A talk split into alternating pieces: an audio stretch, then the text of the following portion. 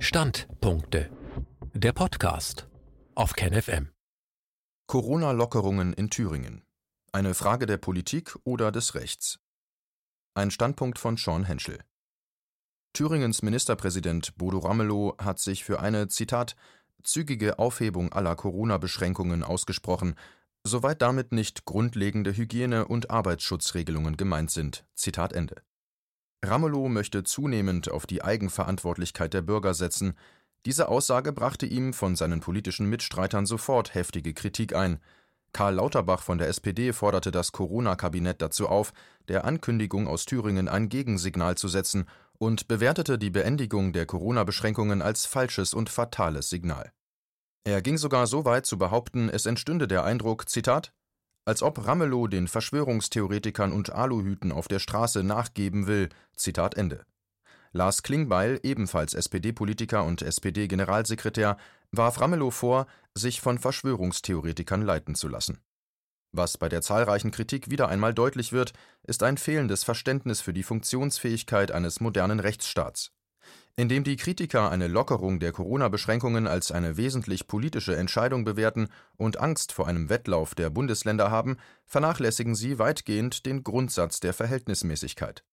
Das Verhältnismäßigkeitsprinzip als Teil des Rechtsstaatsprinzips besagt, dass die Nachteile einer grundrechtseinschränkenden Maßnahme nicht völlig außer Verhältnis zu den Vorteilen, die die Maßnahme bewirkt, stehen darf. Hinzu kommt folgender Leitgedanke Je schwerwiegender eine Maßnahme in Grundrechte eingreift, desto höher sind die Anforderungen an die Rechtfertigung. Die Grundrechte binden die Gesetzgebung, die vollziehende Gewalt und die Rechtsprechung als unmittelbar geltendes Recht. Die Verfassung hat Vorrang. Die Voraussetzung der Verhältnismäßigkeit einer Maßnahme lässt sich in vier Punkte unterteilen. Die Maßnahme muss einen legitimen Zweck verfolgen, geeignet und erforderlich sowie angemessen sein. Wenn einer dieser Punkte nicht mit einem Ja beantwortet werden kann oder umgekehrt mit einem Nein beantwortet werden muss, ist die Maßnahme rechtswidrig. Geeignet ist eine Maßnahme, wenn sie das Erreichen des legitimen Zwecks bewirkt oder zumindest fördert. Der legitime Zweck ist schwer einzugrenzen und weit gefasst. In diesem Zusammenhang sei auch noch darauf hingewiesen, dass zwischen den Gewalten unterschieden werden muss. Während die Verwaltung, vollziehende Gewalt und die Rechtsprechung, Judikative, bei der Frage des legitimen Zwecks an das Gesetz gebunden ist, kann hingegen der Gesetzgeber Zwecke verfolgen, die nicht ausdrücklich in der Verfassung normiert sind. Auch dem Gesetzgeber sind aber Grenzen gesetzt, der verfolgte Zweck darf nicht im Widerspruch zur Verfassung stehen. Zudem gibt es noch eine weitere Eingrenzung, nämlich wenn der verfolgte Zweck einen Eingriff in vorbehaltlos gewährleistete Grundrechte mit sich bringt. In diesem Fall muss der Zweck das Ziel haben, entgegenstehende Grundrechte Dritter oder Verfassungsgüter von Rang zu schützen. Die Religionsfreiheit aus Artikel 4 Grundgesetz ist zum Beispiel ein vorbehaltloses Grundrecht. Wer die Verfassung aufschlägt, wird bei der Lektüre merken, dass kein Vorbehalt normiert ist. Ein solches Grundrecht kann trotzdem eingeschränkt werden, wenn nämlich Grundrechte Dritter oder andere mit Verfassungsrang ausgestattete Rechtsgüter betroffen sind. Bei diesen Grundrechten heißt es also vorbehaltlos ja, schrankenlos nein. Die Erforderlichkeit liegt vor, wenn kein anderes, milderes Mittel zum Erreichen des Zwecks zur Verfügung steht. Bei der Angemessenheit geht es vereinfacht gesagt um die Abwägung zwischen den Nachteilen und Vorteilen der zu beurteilenden Maßnahme. Hier sei angemerkt, dass im Rahmen der Geeignetheit und Erforderlichkeit der Verordnungsgeber eine weite Einschätzungsprärogative hat.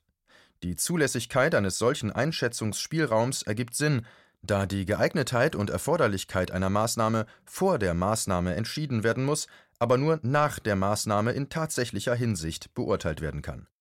Ob eine Maßnahme funktioniert, zeigt sich immer erst hinterher, also ex post. Bei andauernden Maßnahmen, wie bei den Corona-Beschränkungen, muss die Verhältnismäßigkeit fortlaufend beurteilt werden. Anders formuliert, bei jeder weiteren Woche, die vergeht, müssen aufs neue folgende Fragen gestellt werden. Sind einzelne oder alle Maßnahmen noch geeignet? Sind diese noch erforderlich und noch angemessen? Diese Frage muss jedes Land eigenständig an den Maßstäben der Verfassung prüfen. Ob und wie andere Länder auf die Entscheidung Thüringens reagieren könnten, kann bei der Beurteilung dieser Frage keine Rolle spielen. Wer das politische Signal als ausschlaggebendes Kriterium der Beurteilung heranzieht und das Wort Verhältnismäßigkeit gar nicht einmal ausspricht, hat von den Grundzügen der Verfassung wenig Kenntnis und bewegt sich auf dem Parkett politischer Willkür. Eine politische Diskussion bleibt immer notwendig und wünschenswert, darf aber nicht zum alleinigen Maßstab verkommen. Dies gilt insbesondere in Fällen, wo die Grundlage der Verfassung, nämlich die dort garantierten und verankerten Freiheiten und Prinzipien, aufs schärfste herausgefordert werden. Nemo est supra legem, niemand steht über dem Gesetz. Die Bewertungsgrundlage, die in Thüringen herangezogen wurde, um die Corona-Beschränkungen zu rechtfertigen, liegt weitgehend nicht mehr vor. Robert Koch Institut Stand 26.05.2020 Einwohnerzahl Thüringen 2.143.145 Fälle 2.877 Todesfälle 153 Von einer Belastung des Gesundheitssystems kann nicht mehr die Rede sein die Zahl der gegenwärtig Infizierten und der in Verbindung mit Corona Gestorbenen in Thüringen stehen weit unter dem, was man zur Rechtfertigung der Maßnahmen herangezogen hatte. Hätten die Bundesländer im Vorfeld nicht einige Lockerungen vorgenommen, hätten die Gerichte dafür Sorge getragen. Falls Thüringen die Corona-Beschränkungen weitgehend lockert und positive Ergebnisse erzielt, verlieren die scharfen Kritiker auf Anhieb ihre gesamte Argumentationsgrundlage. Wer trotz offensichtlicher Zahlen weiterhin aggressiv an seiner Sichtweise festhält und keine Korrektur vorzunehmen bereit ist, riskiert sein Gesicht und seine Glaubwürdigkeit vollkommen zu verlieren. Ein Phänomen, welches beim Virologen Christian Drosten zu beobachten ist, der, entgegen den Grundsätzen der Wissenschaft, all jene, die berechtigte Kritik ausüben und nicht seinen Einschätzungen folgen, zu diskreditieren versucht. Wahrheitsfindung wird durch einen fairen und offenen Diskurs ermöglicht. Wer dem von vornherein ablehnend gegenübersteht, begeht einen entscheidenden Fehler. Wer diese Haltung mit der Begründung einnimmt, man sei aufgrund der eigenen Expertise am besten in der Lage, über einen Sachverhalt zu urteilen, begeht einen noch größeren Fehler. Auch wenn die Möglichkeit zur Selbstkritik hoffentlich vielen Menschen zu eigen ist, bedarf es dennoch in der Regel die Sicht eines Außenstehenden, vielleicht sogar eines objektiven Dritten, um Widersprüche aufzuzeigen und Fehlannahmen ausfindig zu machen. Wer sich diesem Grundsatz grundlos entgegenstellt, hat vielleicht mehr Angst vor der eigenen menschlichen Unzulänglichkeit als vor der Wahrheit, unabhängig worauf diese begründet sein mag.